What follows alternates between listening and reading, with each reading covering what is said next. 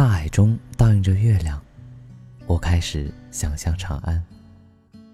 城墙之内，人们各安其职，善良勇敢的人们经营着幸福。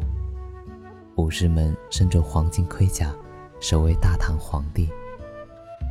鲜花铺满每一条街道，所有人的脸上都洋溢着春天的笑脸。关于幸福，我有很多想象。那些幸福一定布满整个长安，写在每一位阳光少女的脸上。她们的脸像月亮一样皎洁，比奈良和京都的樱花还要美。